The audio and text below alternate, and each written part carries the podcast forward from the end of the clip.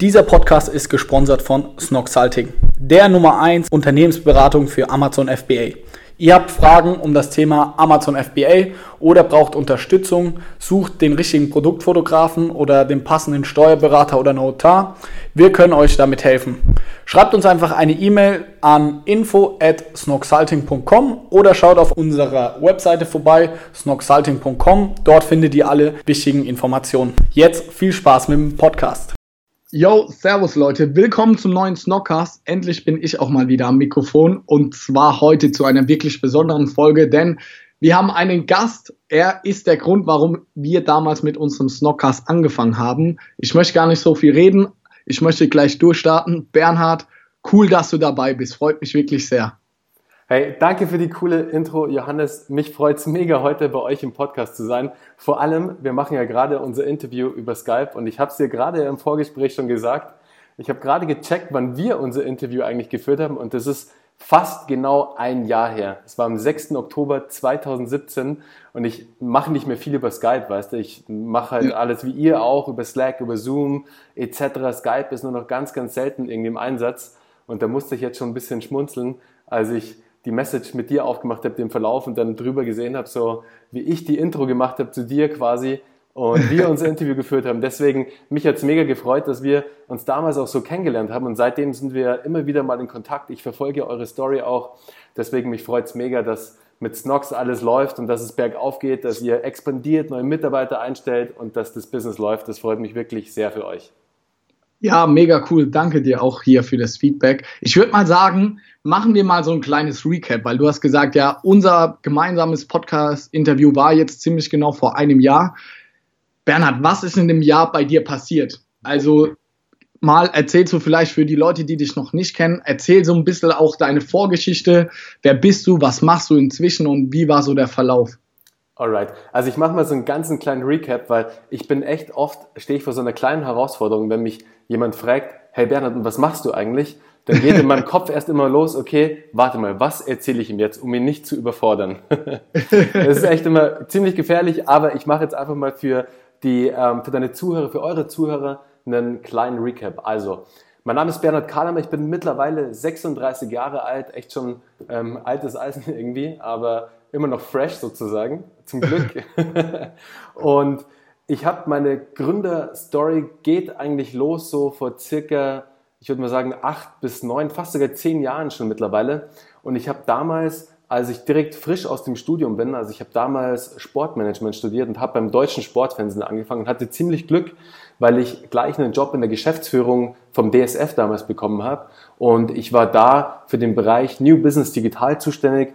Es war sozusagen die ersten, da haben sich die ersten ähm, Stories ergeben, wie so ein Konzern, Medienkonzern, sich Startups angeguckt hat, um zu schauen, hey, passt diese Company vielleicht zu uns, zum Konzern und können wir da einen Deal machen? Also es war die Zeit, wo die ganzen Media for Equity und Media for Revenue Deals so hochkamen, wo sich quasi Medienkonzerne mit ähm, Werbezeiten sozusagen an einem Startup äh, beteiligt haben. Sprich, sie haben Airtime, also wirklich im, im ja. Sinne von Werbedeals, von Werbezeiten, von Werbespots an die Startups ausgegeben in Höhe von XY Millionen. Also da ging es dann immer schon um so Brutto-Media-Deals, so ein paar Millionen waren die groß.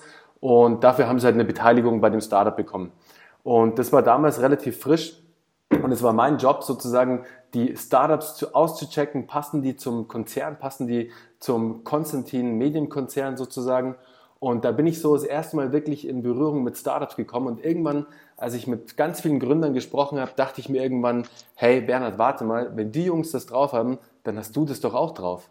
Und dann, und dann ging es tatsächlich schon los, habe so die ersten Companies noch neben dem Vollzeitjob gegründet, also man würde sagen so Moonlight-mäßig, also immer am Abend.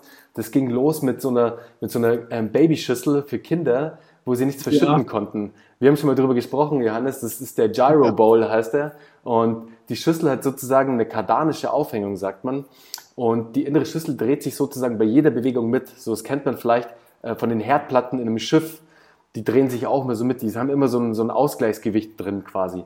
Und das war so mein erstes Ding und habe damals auch, das, da waren wir echt einer der ersten, haben Amazon FBA gemacht, was ihr ja auch ganz erfolgreich macht heute, was ja ein riesen Ding geworden ist, aber so 2009, 2010, 2011 circa war das halt noch echt relativ neu und ich weiß noch, als wir damals den Prozess gestartet haben, das FBA zu starten, es war ein Pain in the Ass. Also wir mussten Excel-Files ausfüllen. Also es war so oldschool. Dieser ganze Prozess war also wirklich sehr langwierig, super umständlich, bis wir dann irgendwann mal mit unserem Produkt bei Amazon Live waren. Hat aber ganz cool funktioniert, haben echt viele bei Amazon verkauft damals von den Schüsseln, haben auch sehr viel B2B-Business gemacht und da haben wir eigentlich so gelernt, so das erste Mal im Handel so durchzustarten. Also mein Partner und ich, wir hatten null Plan vom Handel. Also es war wirklich so mega blauäugig, der Klassiker einfach. So cool, ja. geiles Produkt, ja, lass mal starten. Und ich weiß noch, unser erster B2B-Partner fragt uns dann so, ja, und was ist für mich für eine Marge drin? Und wir so, hm, hm, ja, warte mal, so 30 Prozent? Nee, nee, nee, Jungs, ich brauche 100 Prozent. Und wir so, what? Ja. Ähm, okay, das zerstört gerade unsere komplette Rechnung einfach. Aber hätten wir uns einfach im Vorfeld ein bisschen besser informieren müssen. Da war uns halt noch nicht klar, dass der Handel eigentlich immer 100% Marge möchte auf so Produkte ja. jetzt, wenn du halt im B2B-Business unterwegs bist. Und das hat dann so, ja, mehr oder weniger funktioniert. Wir haben echt ein paar Einheiten verkauft, aber es war jetzt nicht das Million-Dollar-Business für uns. Und so bin ich eigentlich damals draufgekommen. Ich habe einen Artikel bei, ich glaube, bei Mashable gelesen und der hieß The One Million Dollar Idea, Jaro Ball. Und das war natürlich für mich, okay, bam, das Ding muss nach Deutschland. Ja. Hat dann mal mehr, mal weniger funktioniert sozusagen, haben dann aber irgendwann aufgehört, weil wir gesehen haben, okay, das wird jetzt nicht das One Million Dollar Ding, weil die Deutschen, vor allem halt die, die Mütter, waren da nicht so wie die, wie die Amerikaner. Die waren halt wirklich so, nee, mein Kind soll mit, mit Besteck lernen zu essen, die brauchen nicht so eine Schüssel und das haben wir halt auch nicht bedacht davor. Also einfach, dass es halt kulturelle Unterschiede gibt. Da ging es okay. weiter im Endeffekt, okay, next. Das nächste Ding war dann, da ging es dann schon in den Softwarebereich rein und da habe ich eine Online-Buchungsplattform für Beauty- und Wellness-Termine gebucht, die hieß Stylester damals, die Plattform. Und das hat dann schon besser funktioniert. Da war ich auch schon ein bisschen besser in dem ganzen Gründen und ein bisschen effektiver auch, habe mir mehr Gedanken gemacht im Vorfeld, ein besseres, einen besseren Research, bessere Benchmarks etc. Und habe dann diese Plattform aus der Taufe gehoben, auch noch während meines Voll Vollzeitjobs. Der, zu der Zeit war ich ähm, im Management, nicht mehr in der Geschäftsführung, habe da die Social Media Abteilung aufgebaut bei Sport 1, hatte zehn Mitarbeiter oder neun waren es, also eine große Verantwortung eigentlich, aber hatte trotzdem noch on the side quasi diese Software, die ich da gebaut habe. Und folglicherweise ist natürlich meine Aufmerksamkeit gegenüber meinem Vollzeitjob, die war relativ gering, weil meine ganze Aufmerksamkeit im Endeffekt bei meinem Baby war.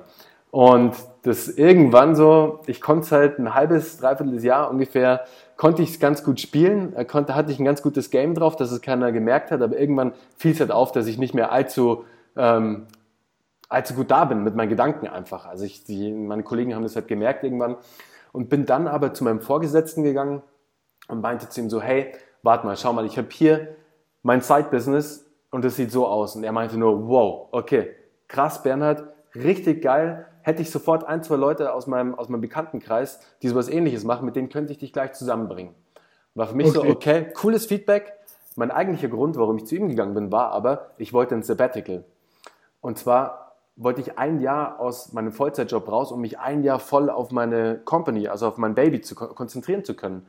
Mhm. Und habe da halt nachgefragt im Endeffekt und wusste halt, dass in der Company, im Konzern Menschen schon für längere Reisen Sabbatical bekommen haben. Da dachte ich mir, hey, warte mal, wenn ich da mit meinem unternehmerischen Drive hinkomme und sage, hey, ich habe hier ähm, was gegründet und das hat echt guten Erfolg und das läuft schon gut, ich habe erste Kunden, gebt ihr mir ein Sabbatical und wenn es läuft, alles cool, dann mache ich das weiter und bin erfolgreich mit meiner Company und ihr habt sozusagen einen neuen Entrepreneur hochgezogen bei euch in der Firma. Und wenn es nicht läuft, komme ich mit ganz vielen Erfahrungen zurück und bin einfach ein Mehrwert für die Firma. Also in meinen Augen hat das mega Sinn gemacht, in ja. anderen vielen Augen auch, nur leider nicht in den Augen meines Vorgesetzten damals. Der hatte mhm. da irgendwie einen anderen Plan und habe aber dann die Konsequenz gezogen und habe in den Gesprächen noch zu ihm gesagt, okay, weißt du was, dann bin ich raus und habe da just gekündigt. Und das war schon ein krasser Schritt für mich, weil ich auch noch gar nicht so genau wusste, ob das alles dann auch so safe ist und was wird. Und habe aber dann gekündigt und weiß noch, wie ich im Auto saß und zurückgefahren bin. Ich hatte das größte Smile auf, hatte dann noch irgendwie so ein schrottiges iPhone, glaube ich. Habe auch ein Video damit gemacht, aber ich glaube, ich habe das nicht mehr und habe es aus Versehen gelöscht, weil ich glaube, es war auch total schlecht. Ich habe es voll gefeiert. Ich habe es mega gefeiert, dass ich jetzt raus bin und halt mein Ding durchziehen kann und es war mega geil. Aber ich glaube, das Video ist nicht so geil geworden. Geile Story. Aber am Ende dann habe ich Stylizer dann eineinhalb Jahre lang gemacht. Wir haben auch skaliert und es hat auch cool funktioniert. Wir waren 15 Leute am Schluss, war sehr Sales getrieben. Also wir mussten die Software, es war eine SaaS-Solution, also eine Software as a Service. Ja. Kennt man heute. Treatwell gibt es draußen, Salonmeister, ähm, Shore etc. Also es gibt einige Companies, die das sehr erfolgreich machen. Nur bei uns war tatsächlich das Problem, wir hatten einen sehr ambitionierten Businessplan damals, also, also unsere Zahlen sind leider dem nicht wirklich gerecht geworden. Ich hatte auch einen, einen ähm, super Business Angels, Angel drin, wirklich, haben das auch echt gut hochgezogen. Ich war lange Zeit wirklich als Solopreneur unterwegs, auch ein krasses Learning für mich, also an alle, die gerade zuhören und vorhaben, alleine zu gründen und wahrscheinlich, Johannes, wirst du mir da zustimmen können, alleine gründen ist echt eine krasse Herausforderung, weil du einfach nur auf dich gestellt bist und du hast niemanden, mit dem du dich austauschen kannst. Du hast keinen Sparingspartner. Wenn es mal scheiße läuft, dann hast du niemanden, mit dem du einfach dann mal ein Bier trinken ja. gehen kannst und sagen kannst, so, hey, fuck, läuft irgendwie kacke, was können wir machen? Und das hängt halt alles an deinen Schultern, wenn du alleine irgendwie gründest und alleine unterwegs bist. Würde ich heute nie mehr machen. Ähm, damals habe ich es anders gesehen. Also kann ich nur weitergeben als, als guten Rat. Ich würde heute nie mehr alleine gründen, weil es einfach, weil die Verantwortung einfach zu krass ist und es wächst einem einfach irgendwann mal über die Ohren und man hat dann echt mehr Ärger und mehr Frust als irgendwie Spaß, der ja auch nicht ver verlieren, verloren gehen soll bei sowas. Definitiv. Also das kann ich auch nur sagen. Also ich bin so froh, dass Felix und ich das zu zweit gemacht haben, weil sonst glaube ich an manchen Punkten in unserer History, wenn wir daran echt gescheitert wäre, ich ja ganz allein gewesen. Also da tut es einfach mal gut, wie du sagst, irgendwie was trinken gehen oder zusammen mal, wir gehen oft zusammen dann ins Fitnessstudio und labern dann nochmal darüber, so was am Tag passiert ist. Das tut da einfach gut. Und ja, wenn du alleine bist, du kannst ja auch nicht mit deinen Mitarbeitern immer über alles sprechen und über andere Personalien oder sonst was. Da brauchst du schon jemanden, der da auch irgendwie beteiligt ist oder irgendwie so ein Sparring-Partner, wie du es richtig formuliert hast. Ja, absolut. Also finde ich, finde ich mega, mega wichtig. Also da wirklich an euch alle, die gerade zuhören, versucht da jemanden zu finden, einen Co-Founder, der das Projekt mit euch gemeinsam umsetzt. Da werdet ihr am Ende des Tages garantiert erfolgreicher sein und vor allem werdet ihr mehr Spaß haben dabei. Und der sollte nie auf der Strecke bleiben, wenn ihr selbst was startet, weil das ist ja eigentlich auch der Grund, warum ihr selbst was machen wollt. Ihr habt Bock, euer eigenes Ding durchzuziehen und ihr wollt da was nach vorne bringen. Und alleine ist es, stößt man einfach oft an seine Grenzen. Ja. Naja, okay, weiter in der Story dann nach eineinhalb Jahren war es irgendwie so, okay, shit, was machen wir jetzt? Irgendwie matchen wir unsere Zahlen nicht und okay, wir könnten jetzt nochmal eine, eine Runde drehen und halt ein neues ähm, Invest einsammeln, einen neuen VC mit reinholen, also ein neues Venture Capital mit reinholen. Und da war es dann für uns, okay, warte mal, unsere Zielgruppe, und das waren halt damals Friseure, Nagelstudios, Massagestudios, die waren leider nicht so softwareaffin zu dem Zeitpunkt. Das haben wir uns damals anders vorgestellt. Die ersten Umfragen waren noch anders, aber wir haben halt dann rausgefunden, das sind halt Handwerker, Künstler. Die haben, die haben keinen Bock, sich mit Software auseinanderzusetzen. Mhm. Und wir mhm. hatten halt mal eine Softwarelösung, also hatten wir so ein kleines Problem, wo wir dann gesagt haben, hey, warte mal, wir haben jetzt keinen Bock, hier einen Lehrauftrag zu leisten und halt noch eineinhalb oder ein Jahr oder wie auch immer, wie lange, die Zielgruppe zu erziehen, dass sie diese Software nutzen ja. Lass uns das Ding einstampfen und lass uns die andere Idee, die wir damals hatten, lass uns die umsetzen. Und dann haben wir tatsächlich an diesem Tag beschlossen, okay, wir liquidieren die Company, wir machen das Ding zu, hatten nicht lange Zeit, um traurig zu sein. Wir waren dann genau so einen Nachmittag und einen Abend traurig und saßen dann aber schon am nächsten Tag beim Notar und haben unsere neue äh, Firma gegründet. Und die war dann wesentlich erfolgreicher und der Name der Firma ist Kinoheld. Und bei Kinoheld haben wir im Endeffekt eine Software entwickelt, um Online- und Mobile-Buchungen für Kinotickets zu ermöglichen, also den Kinobetreibern und natürlich auch dem Kinogänger. Also ein ja. E-Ticket für Kinos, also für den Kinogänger oder für Kinos sozusagen. Ja. Und die Company wurde dann relativ schnell erfolgreich, hat natürlich auch einen Anlauf gebraucht, kennt man ja. Aber da wurden wir dann relativ schnell deutscher Marktführer. Ich glaube, nach eineinhalb Jahren haben wirklich ähm, aggressiv Sales gemacht, ich habe auch die Sales- und Marketing-Abteilung damals aufgebaut, war auch Director Sales und Marketing und haben die Software an die Kinos vertrieben und das fiel uns wesentlich einfacher, weil die Kinobetreiber natürlich schon ganz lange mit Software arbeiten im Kino. Die machen ihre Saalplanung so. Also ja. die sind es gewohnt, einfach mit Technik umzugehen. Auch mit den Projektoren und alles. Das ist ja alles Technik. Also die sind viel technikaffiner. Und das haben wir halt krass gemerkt, Johannes, weil die ja. sofort wussten, hey, warte mal, okay, die Software, die ermöglicht mir dann mehr Buchungen, mehr Online-Buchungen. Das ähm, heißt wiederum, dass nicht so viele Leute irgendwie ein Ticket reservieren, dann kommt die Hälfte wieder nicht und dann habe ich die Hälfte vom Saal leer und das ist voll der Hassel. Und so ja. verkaufe ich die Tickets im Vorverkauf, diesen fix verkauft, die Einnahmen habe ich auch schon erzielt. Geile Nummer. Und das war für uns einfach dann auch, das Projekt hat wesentlich mehr Spaß gemacht einfach, weil wir gesehen haben, wow, das hat so schnell, das hat so schnell Drive aufgenommen. Also wie mhm. gesagt, eineinhalb Jahre deutscher Marktführer und dann haben auch schon relativ schnell die ersten Interessenten angeklopft, also die ersten großen Firmen sind auf uns zugekommen und haben dann auch eine strategische Partnerschaft mit dem europäischen Marktführer im Ticketing gemacht, mit CTS Eventim, die kennt vielleicht der ein oder andere. Da kauft ja. man so seine Theatertickets und ähm, Konzerttickets und so. Und das Ganze ist dann in einem Trade Sale geendet sozusagen, wo wir ähm, die Firma dann durch einen Trade Sale zum Exit geführt haben zu CTS Eventim. Okay, kannst du nochmal vielleicht genauer auf natürlich dein letztes Startup mit Kinoheld drauf eingehen? Also du sprichst die ganze Zeit von wir, weil davor deinen Friseurvertrieb hast du ja alleine gemacht. Was für ein Team war das dann bei Kinohelden? Genau. Also es war so, Styles, da habe ich, bin ich, da habe ich alleine losgelegt. Also die Idee hatte ich irgendwie alleine und dachte mir, okay, das Ding ziehe ich jetzt einfach mal hoch. Hatte dann relativ schnell einen Business Angel, der mich unterstützt hat, der hat mir die richtigen Kontakte gemacht, der hat auch ein bisschen Kapital reingegeben. Und dann so peu à peu kamen natürlich die ersten Leute auch in die Company. Also ich habe viele Leute ja. aus meinem Netzwerk dann hinzugezogen und auf einmal waren wir natürlich auch mehr Leute. Also es ist alleine gestartet, aber wir waren dann im Laufe der Unternehmung kamen dann mehr Leute dazu. Also im Marketing kamen Leute dazu, kam einer dazu, dann im Tech, also in der Entwicklung, Dev, ja. kam noch jemand dazu. Und so hat sich dann schon mal ein Teil des Teams von Kinohead auch kennengelernt. Deswegen okay. war auch das Scheitern, Johannes, mit der Firma Stylester war extrem wichtig, weil ohne dass wir diese Firma gegründet hätten, mit der wir auf die Fresse gefallen wären, hätte sich gar nicht das halbe Team von Kinoheld schon kennengelernt, wo wir dann einen mega Erfolg hatten. Also war das Scheitern sozusagen mega wichtig. Okay, krass. Also war, sagst du, ohne Style Style davor hätte es Kinoheld auch in der Form einfach nicht gegeben, weil da sich das Team so geformt hat? Ja, genau. Also es wäre gar nicht so weit gekommen, dass die richtigen Leute sich getroffen hätten, sagen wir es mal so. Da war schon die Hälfte vereint und dann hat diese Hälfte hat wieder die andere Hälfte sozusagen aus dem Netzwerk hinzugezogen und überzeugen können von der Idee von Kinoheld und schon waren wir halt ein komplettes Team. Wir waren dann fünf Leute, wir waren echt eine schlagkräftige Truppe. Wir hatten zwei Entwickler, einmal Frontend, Backend und Mobile sozusagen. Die beiden haben das perfekt ähm, zusammen vereint. Dann hatten wir einen UX-UI-Designer, der das komplette Design für Kino halt gemacht hat. Und dann hatten wir noch zwei Business-Fuzis, mich und mein, unseren, unseren Mitgründer.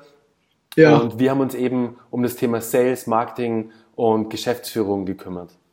Okay. Also mit fünf Leuten äh, war dir ja dann schon ein sehr großes Gründerteam, würde ich sagen. Wie siehst du jetzt den Vergleich? So alleine ist es ja echt schwierig, hatten wir eben schon gesagt, aber fünf Leute funktioniert es dann auch, weil dann sage ich mal, viele sagen ja, zu viele Köche verderben den Brei. Also wie war deine Erfahrung oder war das genau richtig, dass ihr fünf Leute hattet? So konntet ihr von Anfang an das ganze Ding auch richtig groß auffahren, weil jeder so sein Fachgebiet hatte, konnte sich da voll drauf konzentrieren und da voll seine 100 Prozent reingeben. Genau, du sagst es, Johannes. Das war eigentlich genau das Thema. Wir haben keine externen Kräfte, keine Agenturen, nichts gebraucht, weil wir alles intern hatten sozusagen. Und ja. deswegen war das extrem wichtig. Wir haben uns da, wir sind uns da auch nie in die Quere gekommen irgendwie, weil es ganz klar war, wer was macht. Also die Kompetenzen waren klar verteilt und da hat auch keiner dem anderen reingesprochen, weil jeder wusste, okay, derjenige ist exzellent auf dem Gebiet, was er macht. Oder er wird, er wird zumindest das Beste geben, dass das Bestmöglichste eintreten wird. Und das wusste eben das ganze Team und das Team war einfach auf einer Mission. Wir hatten einfach, unsere Mission war klar, hey, wir wollen den Kinomarkt in Deutschland revolutionieren und wollen dazu beitragen, dass das Thema Online-Ticketing im Kino einfach sexy gemacht wird und einfach zeitgemäß gemacht wird. Weißt du, das war das Problem damals, als wir gestartet ja. sind. Wir haben uns die, die, die Buchungs-, die, die Websites angeguckt von den Kinos und da musstest du teilweise ein, eine ganze Seite, ein Formular ausfüllen, wenn du ein Ticket bestellt hast, mit Adresse, mit Geburtsdatum und keine Ahnung was für ein Kinoticket. Das musst du dir mal geben. Und wir ja, dachten uns nur, hey, das ist einfach eine Overload an Informationen. Das mache ich vielleicht, wenn ich einen Fernseher kaufen möchte oder wenn ich irgendwas Krasses übers Internet kaufe, was Großes, das ein paar hundert Euro kostet. Aber nicht für ein Kinoticket, das ja so einen kleinen Warenkorb am Ende hat. Ich meine, der durchschnittliche Kinopreis, Kinoticketpreis sind 10 Euro irgendwo so in der Ecke. Und ja. zwei Kinotickets und noch ein bisschen Kioskartikel, dann bist du halt bei 30 Euro. Wer hat denn da Bock, seine Adresse anzugeben? Also eigentlich niemand.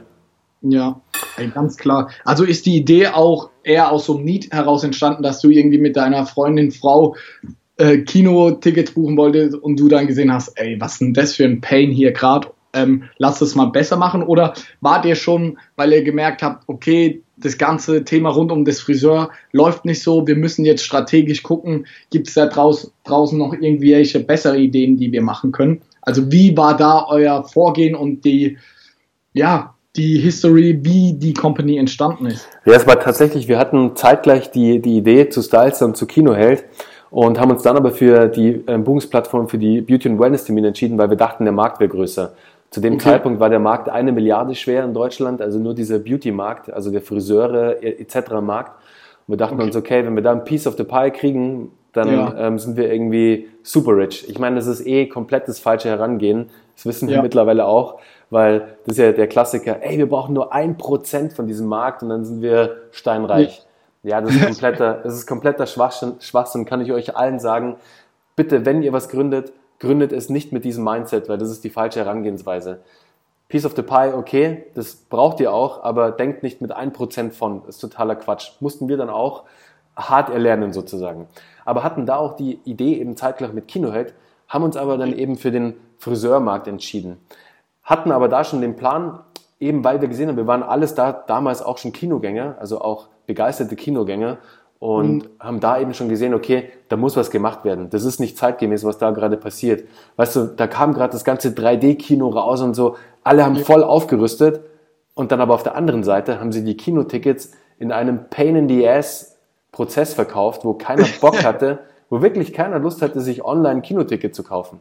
Und da dachten wir uns, es kann nicht sein. Also no way, da müssen wir irgendwas ändern. Und so kam die Idee zu Kinoheld.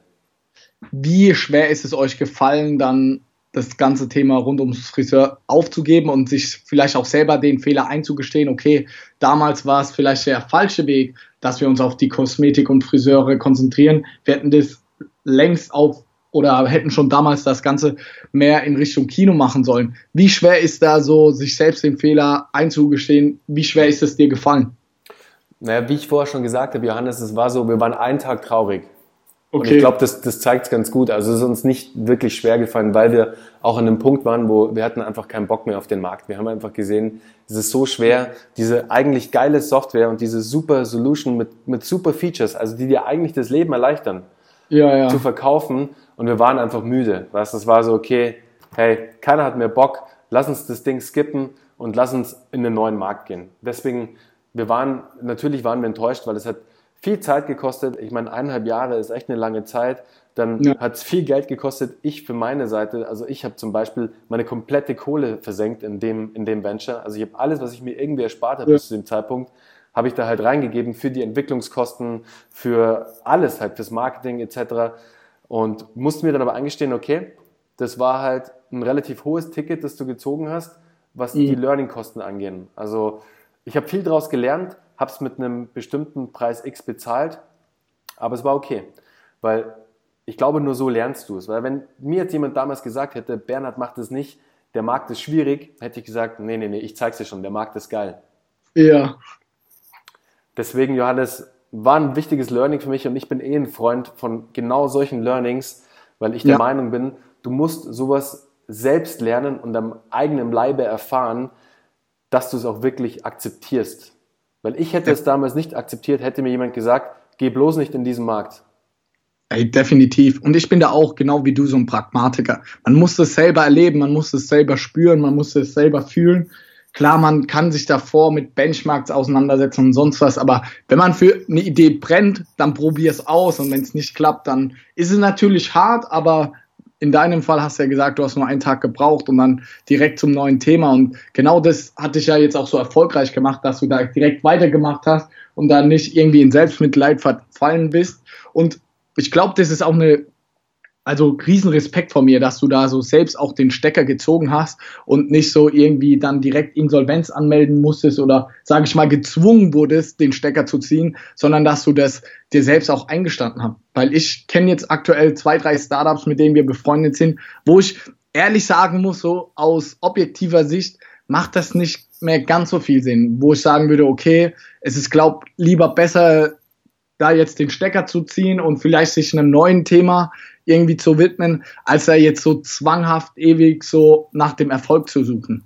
Ja, sehe ich ganz genauso. Also da ist es halt dann wahrscheinlich wichtig, dass die Startups dann auch von außen den Input kriegen. Also wahrscheinlich, auch wenn es schwierig ist und auch wenn man da auch den richtigen Ton treffen muss dann, weil es natürlich jemanden verletzt und dann sehr schnell persönlich auch wird, weil es ja so ein, so ein bisschen schon ein Versagen ist für den Gründer dann, muss man da aber auch als Gründer, als Entrepreneur dann ehrlich sein zu demjenigen und sagen so, hey, hast du dir mal Gedanken gemacht, vielleicht das Ding dass das halt ein Ende hat jetzt vielleicht, weil du rutscht nur noch in größere Schwierigkeiten, wenn du es halt auf Teufel komm raus möchtest. Wird es nicht Sinn machen, dass du da wirklich den Stecker ziehst und dich auf was Neues fokussierst? Also vielleicht, mhm. Johannes, macht es da auch Sinn, dass du da vielleicht mit den Jungs mal ins, ins Gespräch gehst und ihnen sagst, hey, meine Erfahrung, auch was ich aus meinem ganzen Netzwerk kenne, ist mhm. XY. Weil manchmal hilft es, dass von extern jemand kommt und sagt, hey, guck dir das doch mal genauer an und wäre es nicht sinnvoller, dass du auf ein neues Thema vielleicht gehst uns hat es extrem geholfen. Also für uns war es mega wichtig. Wir haben uns da auch alle in die Augen geguckt und haben gesagt, so, hey, das macht einfach keinen Sinn mehr. Und warum, warum an irgendwas festhalten, was keinen Sinn mehr macht? Das ist ja wie, wie in der Liebe, weißt du? Da gibt es ja auch ganz ja. oft solche Fälle, wo viele an den Partner noch festhalten, obwohl das Ding eigentlich schon durch ist. Und beide wissen es eigentlich, aber sie wollen sich nicht eingestehen. Und dann gibt es ja. eigentlich nur noch größeren Ärger und Terror und ja, es ist immer eine ganz schwierige Nummer. Äh, definitiv. Und ich habe auch schon so vorgefühlt in Gesprächen mit denjenigen Personen. Aber wie du sagst, es ist super schwer, da den richtigen Ton zu treffen und das auch rüberzubringen, weil gerade wir in Deutschland haben natürlich auch so nicht so eine starke Gründungskultur und auch so unser Mindset ist dann nicht so, es ist dann gleich persönlich und wenn jemand scheitert irgendwie an einem Geschäftsmodell, ist es gleich so, oh, der hat keinen Erfolg oder der hat es nicht drauf, was ja totaler Bullshit ist. So sieht man ja bei dir so die Friseure wollten eure Lösung so nicht. Das hat ja noch lange nichts damit zu tun, dass du es als Gründer nicht drauf hast. Und das ist dann natürlich auch in dem Fall dann immer schwierig rüberzubringen, den Personen. Und da muss ich auch einfach lernen und muss ich die nächsten Wochen gucken, wie ich das den Leuten irgendwie am besten vermittel, aber ich sehe es auf jeden Fall in meiner Pflicht, da auch immer offen und ehrlich das anzusprechen, weil ich würde es mir auch von anderen Gründern wünschen, wenn die das bei mir sehen, so, dass sie mir das Feedback geben, mhm. weil nur so, glaube ich, auch kommt man irgendwie weiter. Ja, finde ich, finde ich mega wichtig, Johannes. Vor allem da auch, also da auch zum Thema dann wieder aufstehen und weitermachen. Ich glaube, dass es da einfach wichtig ist, dass man so ein Athleten-Mindset hat. Weißt du, ich meine, so ja. geht's jedem Fußballspieler. Der performt halt auch nicht immer in jedem Game ideal. Der hat auch ja. Tage, wo er einfach kein Tor schießt, wenn er ein Stürmer ist. Und wenn er am Tag, wenn er am Vortag eins geschossen hat, dann feiert er das vielleicht noch an dem einen Abend, aber am nächsten Tag geht es auch wieder weiter. Und er muss sich immer wieder neu beweisen.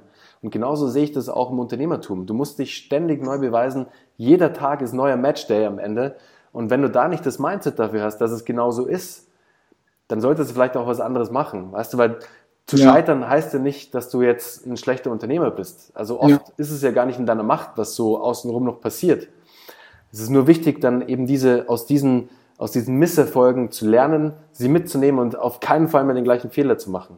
Aber da hast du vollkommen recht. Die Kultur, die muss bei uns halt noch ankommen. Die ist leider noch nicht da. Da sieht es in den USA anders aus. Ich meine, da gibt es viele Events und viele viele Sachen jetzt, die das ganze Mindset auch ein bisschen nach vorne bringen, mit den Fuck-Up-Nights zum Beispiel, wo ich auch schon Redner sein durfte, was mega cool ist, die mhm. einfach die Fuck-Ups feiern. Weißt du, die Fuck-Ups werden einfach gefeiert und das finde ich cool. Auf jeden Fall, sehe ich genauso. Können wir nochmal zurückkommen, so, du hast ja gesagt, du hast dann die äh, Company dann verkauft. Das interessiert natürlich super viele Leute. Also wie kam es dazu? Kam, du hast ja auch gesagt, die kamen auf euch zu. War das dann ewig in Verhandlungen oder haben die von Anfang an einen Preis aufgerufen, wo ihr gesagt habt, direkt, okay, das machen wir? Und ist es dir auch schwer gefallen, die Company abzugeben, weil du sagst, hast ja auch gemeint, ihr wart super erfolgreich damit. Man wächst ja irgendwo auch immer emotional an die ganze Company, an die Leute, mit denen man zusammenarbeitet. Da würde es mich einfach mal interessieren, wie so der Verlauf war und wie da auch deine Feelings währenddessen waren. Also das Coole, wie du schon erwähnt hast, war tatsächlich, dass der Partner auf uns zugekommen ist und dass der Partner, jetzt in dem Fall Eventim, dann strategisches Invest bei uns gemacht hat. Also das kann man auch alles öffentlich einsehen. Da gab es riesengroße Pressemitteilungen, dass sich ähm, die Company, die ja im TechDAX, im MDAX, glaube ich, sind sie, sind sie notiert, ähm, da geht's, ähm, sind da bei uns dann wirklich an der kleinen Company am Ende des Tages da beteiligt haben, weil sie halt das Potenzial gesehen haben. Und das war für uns natürlich ein mega Ritterschlag. Also wir waren nicht auf der Suche, sie kamen sozusagen auf uns zu und das hat uns natürlich mega gefreut. Dann wie immer dauern solche, solche Deals natürlich immer eine gewisse Zeit und benötigt viel Kraft, viel Energie am Ende des Tages, aber Leider darf ich dir da nicht genauere Details nennen, da bin ich auch ein bisschen gebunden an, an ja. gewisse Verträge, da kann ich mich leider nicht so dazu äußern, aber was ich sagen kann ist, das ist alles im Endeffekt öffentlich einsehbar. Also wenn man nur mal googelt Kinoheld Eventim, dann kommen ganz viele Pressemitteilungen, die da auch ähm, mehr Infos dann auch noch ein bisschen preisgeben. Okay. Aber im Endeffekt für mich war es natürlich, ähm, wie du schon richtig sagst, es war nicht leicht, sich da emotional auch dann ein bisschen zu distanzieren, weil du immer erst alleine natürlich in der Entscheidungshoheit warst mit deinen Gründern halt und dann hast du halt einen Partner drin. Das kennt aber jeder, der einen Investor in seiner Company hat, kennt das auch. Also das ist dann ganz normal, dass du natürlich gewisse Reportings abgeben musst. Das ist ganz normal, dass es dann je nach Prozente, die du natürlich an einen Partner dann abgibst oder wie hoch die Beteiligung ist, dass sich da halt natürlich auch dann die Dinge ändern, wie du Entscheidungen triffst. Und das ist dann auch wieder ein Lernprozess, aber wenn du den richtigen Partner hast, und in unserem Falle war es ein super Partner, den wir da mit an Bord geholt haben, der hat uns da echt vieles nochmal ermöglicht und da bin ich echt noch heute sehr, sehr dankbar, dass wir da einfach auch das Glück hatten, dass gerade alles gepasst hat. Ja, sehr geil. Wie war die Zeit danach? Wusstest du dann, hast du dann direkt das nächste Startup gegründet? Warst du dir genau sicher? Musstest du noch in der Company für eine gewisse Zeit bleiben? Wie ist es danach für dich persönlich weitergegangen? Im Endeffekt bin ich dann aus den Operations äh, relativ schnell raus, weil ich gemerkt habe, ähm, ich habe es ja vorhin schon erzählt, ich habe da die Abteilung ähm, Sales und Marketing aufgebaut. mein Job war es am Ende des Tages, die Software zu verkaufen. Und du kannst dir vorstellen, wenn du ein paar Jahre lang die gleiche Software verkaufst, dann sind auch die Prozesse immer die gleichen. Also ja. Das Verkaufsgespräch ändert sich nicht großartig, die Kunden sind eigentlich immer die gleichen.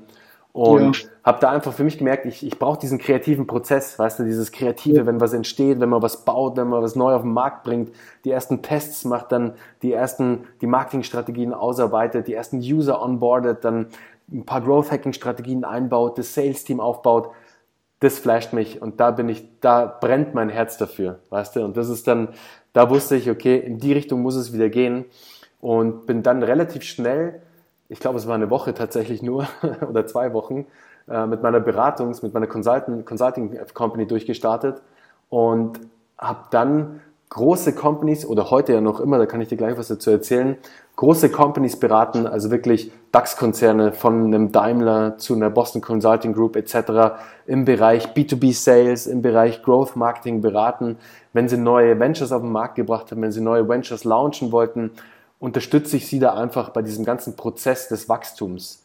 Weißt du, so die ersten User zu generieren, die ersten Tests zu fahren und einfach das Ding dann am Ende zu skalieren. Und da supporte ich meine Kunden und da, wie, wie gesagt, da arbeite ich mit DAX-Konzernen zusammen, da arbeite ich mit Agenturen zusammen, da arbeite ich mit Startups zusammen, habe da auch gerade ein neues Produkt, ein neues Consulting-Produkt, vier Startups gebaut, da kann ich dir gleich mal was erzählen, das ist ziemlich cool. Und bin aber da wirklich komplett mit der Beratung gleich durchgestartet, weil ich gemerkt habe, mir macht es mega Spaß, dieser Anfangsprozess. Und ich habe da sehr viel Knowledge und sehr viel Expertenwissen aufgebaut, das ich weitergeben kann. Und das mache ich auch heute noch, weil, und das ist der einzigste Grund eigentlich, oder unter anderem ein Grund, ich bin natürlich auch immer noch heiß wieder auf ein neues Venture, auf eine neue Gründung. Aber bisher kam noch nicht das Richtige um die Ecke, muss ich ehrlich sagen. Das ist natürlich, wenn du dann sowas Großes aufgebaut hast, da pickst du dann schon ganz genau dir raus, was du jetzt als nächstes machst, weil du willst ja natürlich jetzt nicht irgendwie direkt mit dem nächsten durchstarten und dann wird es ja. vielleicht ein Fail, was natürlich immer passieren kann, aber du hast natürlich mega Bock, das, was du bereits erreicht hast, zu 10xen, weißt du, willst ja dann ja. noch höher hinaus im besten Falle hört sich mega interessant an und man hört auch, du bist so, du hast wirklich dieses Gründerblut, hast du in dir, kannst deine Füße da nicht stillhalten, so eine Woche nach dem Exit direkt Beratungsfirma gegründet und bist jetzt auch die ganze Zeit dabei ähm, zu beraten. Erzähl uns doch mal, welche ähm, Startups du berätst oder welche Produkte, also wie kannst du anderen Startups, weil ganz viele Zuhörer haben ja ihre eigenen Startups, wie kannst du Startups helfen und was macht dich da so stark und wie können sie sich auch bei dir melden? Ja, also im Endeffekt, merci für die Frage, Johannes. Im Endeffekt kann ich Startups in fast jedem Stadium eigentlich helfen. Idealerweise sind sie relativ am Anfang ihrer Reise, so vielleicht in dem ersten halben, in dem ersten Jahr, kann aber auch später sein. Aber das ist ein Stadium, wo sie gerade wachsen wollen. Also wo sie gerade sehen, okay, wir haben jetzt so das erste Produkt getestet oder wir haben jetzt unser Produkt entwickelt und wir gehen jetzt auf den Markt. Und dann kann ich ihnen eben helfen, eine richtige Growth-Strategie aufzusetzen. So, welche Channels bespielen wir denn jetzt? Wo können wir wachsen? Wo können wir auch gewisse Growth-Hacking-Methoden einbauen in unser Produkt, damit das Produkt sozusagen es schafft, mit den Usern zu wachsen, dass die User für Wachstum sorgen. Nur mal als Beispiel. Dass sie über gewisse Referral-Marketing-Kampagnen wachsen. Also da gibt es ganz viele schöne Tools und Taktiken, die man einsetzen kann. Aber wo ich ganz stark bin und wo ich auch sehr dafür plädiere, ist das ganze Thema Sales. Weil ohne dem Thema Sales wäre Kino halt damals nie so groß geworden, wie es heute ist, oder es wäre nie so weit gekommen, weil wir die Software gar nicht verkaufen hätten können. Und am Ende des Tages, wenn du, lieber Zuhörer, gerade zuhörst und ein Produkt hast oder eine Dienstleistung hast, die im B2B-Bereich angesiedelt ist, dann solltest du auf jeden Fall deinen Fokus auch auf Sales setzen, weil du hast mit Sales, im Bereich B2B-Sales vor allem, hast du einen wahnsinnigen Hebel, um deine Umsätze zu verdoppeln, zu verdreifachen, sogar, du kannst sogar vervierfachen, wenn du die richtigen Sales-Taktiken einsetzt. Und das ist ganz wichtig. Da hast du nämlich nicht nur einen Hebel dann über die Umsätze, sondern natürlich steigert sich dann auch deine Bekanntheit in deiner Zielgruppe, also in deiner B2B-Zielgruppe, weil auf einmal fangen so die Leute an, deine Kunden fangen an, dich zu kennen, weil du natürlich viel mehr Telefonate führst, du hast Outbound-Methoden, du hast, du hast Inbound-Methoden, du hast whatever. Also du kannst sehr, sehr viele verschiedene Strategien einsetzen, um da am Ende des Tages einfach für richtig starken Wachstum zu sorgen. Und da bin ich stark und da unterstütze ich sozusagen meine Kunden und habe da extra eben dieses neue Produkt gebaut, dieses neue Consulting-Produkt, wo ich mein ganzes Wissen aus den letzten zehn Jahren sozusagen zur Verfügung stelle und die Gründer oder die Mitarbeiter oder Gründer und Mitarbeiter einfach coache, einfach ein Mentoring anbiete, damit sie selbst am Ende des Tages diese Tasks auch übernehmen können. Also es ist kein klassisches Consultant-Thing, sondern es ist, es ist ein Beratungsangebot, ein Consulting-Angebot, wo du mit dem Gründer, mit dem Unternehmer das Ganze umsetzt, damit er es am Ende des Tages selbst lernt zu tun. Es gibt also zwei Ausdrücke. Das eine ist das Done for you und das ist das klassische Consultant-Ding sozusagen. Da kommt ein Consultant dran und der macht's für dich, dann ist der weg, keiner macht's mehr und es läuft nicht weiter. Mm. Das kennst du wahrscheinlich auch. Und ja. genau. Und der, der neue Ansatz, der viel, der Ansatz, der viel mehr Sinn macht, ist der Done with Me Ansatz, wo du zusammen mit den Menschen diese Projekte umsetzt, damit sie selbst lernen, wie es geht und dass sie es dann selber umsetzen können, wenn du weg bist. Ja. Der ganze Ansatz ist so, das ist dieses ganze Empowering Leadership Prinzip sozusagen.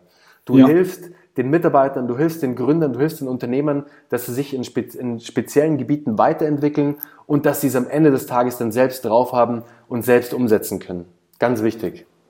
Auf jeden Fall. Diese Strategie führen wir auch bei uns in unserer Beratungsunternehmen machen wir Amazon-Unternehmen, beraten wir, wie sie mehr verkaufen können. Und da ist auch immer so das Ding, wir könnten die äh, Unternehmen auch so beraten oder wir könnten auch unser Wissen verstecken, so dass sie immer auf uns angewiesen sind, dass sie immer auf uns zukommen müssen, sonst können sie es nicht umsetzen. Aber wir sagen auch, genau wie du sagst, nein, wir möchten die Unternehmen oder die Gründer da, dazu schulen, dass sie das Ganze auch selbst umsetzen können. Ich möchte gar nicht als Unternehmensberatung, möchte ich gar nicht, dass die äh, Gründer irgendwie zehn Jahre lang mein Kunde sind, weil es gar nicht anders geht, sondern ich fände es viel cooler, wenn die irgendwie ein halbes Jahr bei mir sind und dann danach gehen die richtig durch die Decke, weil sie selber so viel Erfolg mit ihrem Produkt haben. Und das finde ich auch einfach so ein Mindset-Ding, äh, was ich ganz, ganz viel in diesen Unternehmensberatungen immer merke, dass sie dir eigentlich nur was verkaufen wollen, dass du so von denen abhängig bist und die wollen dir im Endeffekt gar nicht so weiterhelfen, wie sie eigentlich könnten.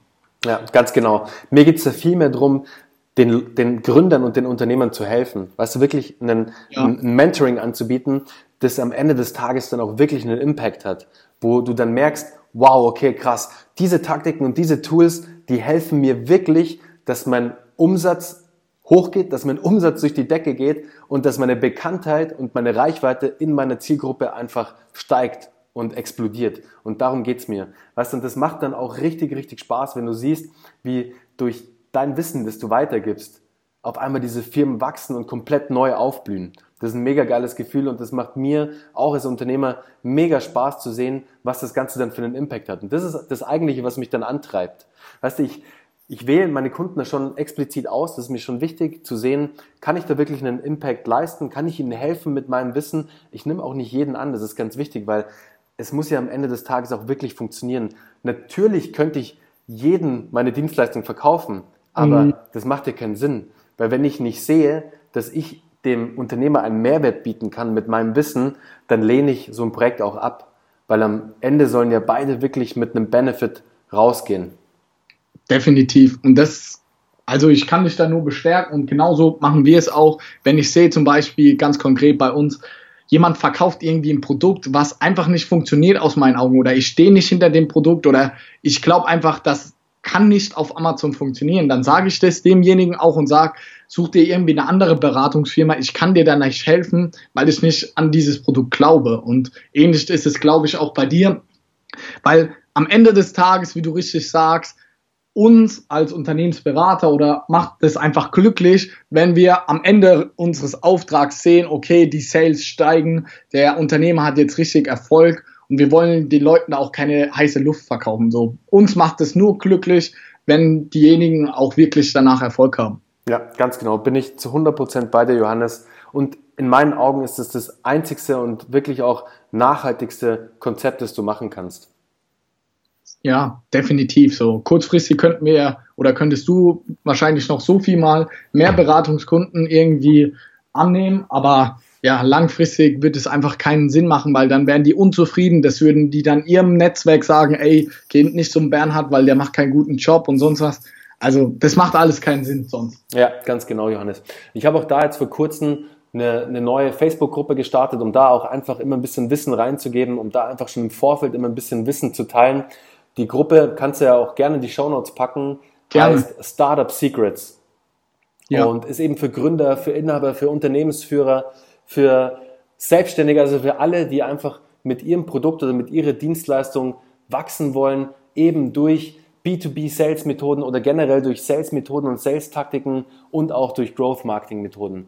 Und da kann ich sehr, sehr viel bewegen. Und da in der Gruppe teile ich auch sehr viel Wissen von mir. Da gebe ich schon sehr viel rein.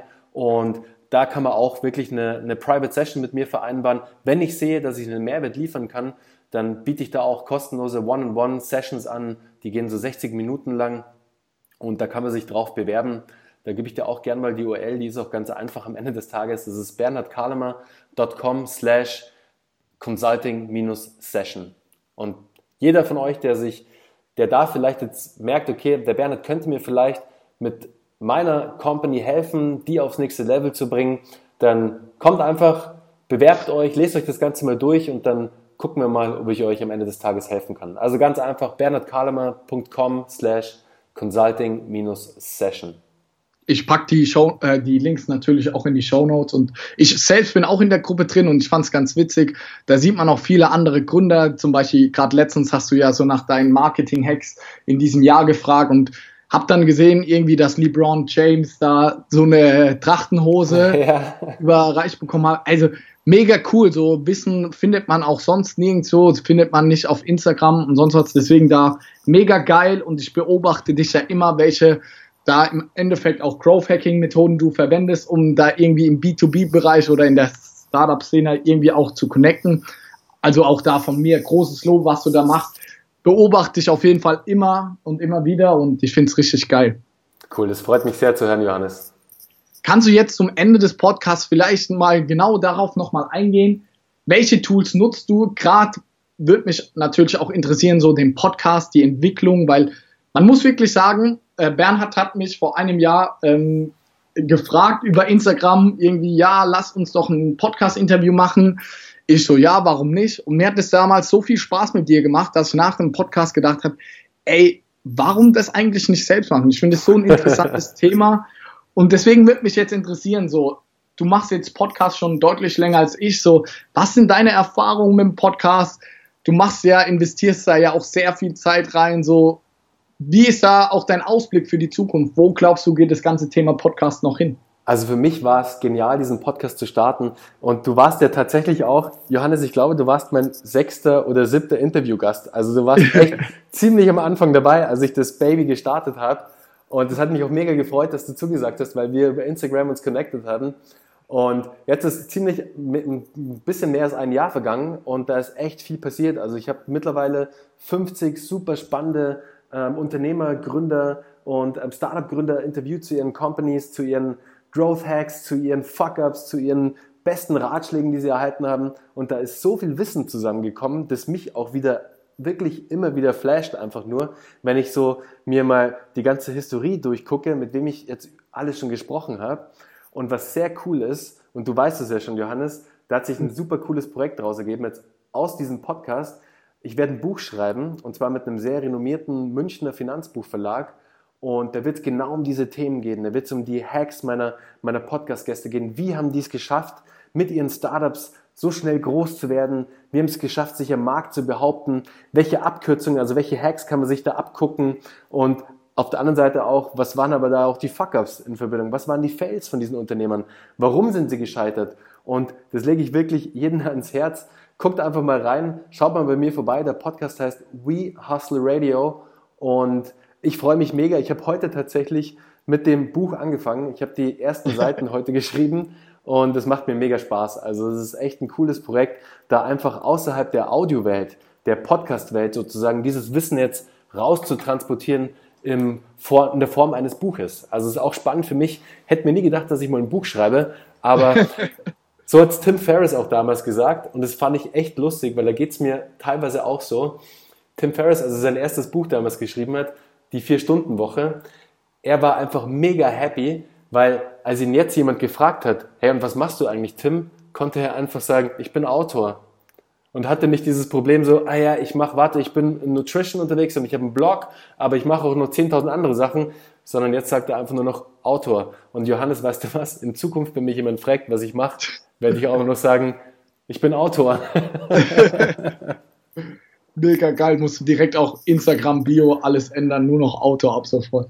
ja, klar. Nee, da freue ich mich echt drauf. Das wird für mich jetzt auch ein spannendes Projekt. Ich werde das auch im Podcast begleiten. Ich werde immer mal wieder einzelne Folgen zum, zum Fortgang, zur, zur Entwicklung des Buches ähm, raushauen, so ganz kurze Folgen mit fünf Minuten oder so, wo ich einfach so einen kurzen Status rausgebe, ob ich mega abgefuckt bin gerade, weil es überhaupt nicht läuft und ich irgendwie seit einer Stunde vom blinkenden Cursor sitze oder ob ich halt gerade einen Lauf habe und alles cool ist. Also da könnt ihr gespannt sein, da werde ich das eine oder andere mal mit der We Hustle Radio Community teilen.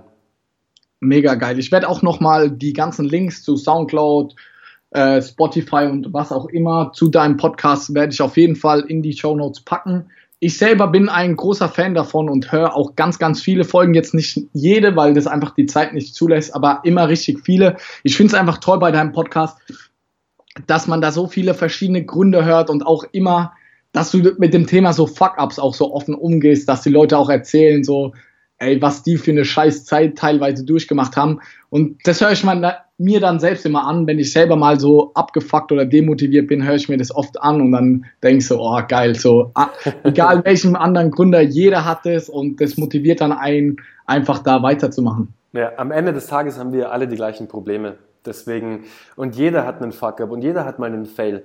Aber das Wichtige ist da, liebe Zuhörer, es ist nicht so schlimm. Das passiert einfach und nehmt es einfach, nehmt es hin für euch und schüttelt euch einfach wieder ab, steht auf und weiter geht's. Es gehört dazu, das ist einfach eine Reise, man lernt sehr, sehr viel und man hört natürlich immer nur die Erfolgsstories und jeder hat natürlich immer Bock auf den Erfolg.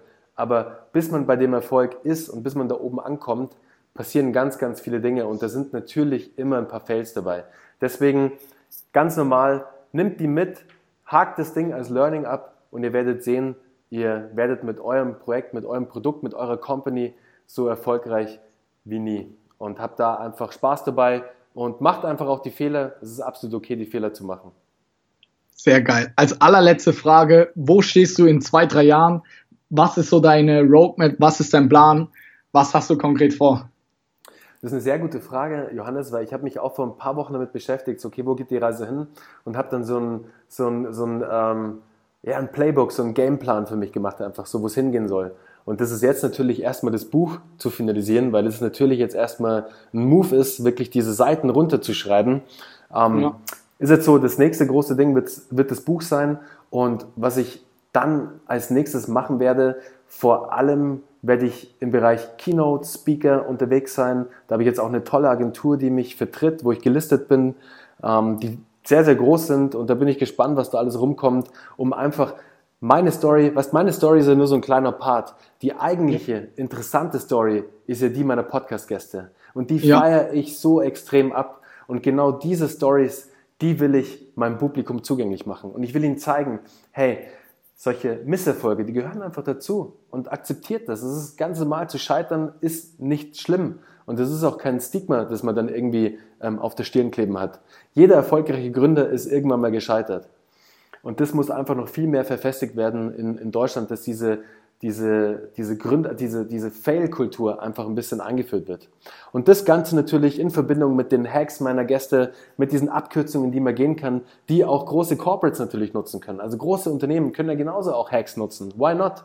Weißt du, wenn du der Konkurrenz dadurch einen Schritt voraus bist, dann tu es auf jeden Fall. Warum nicht?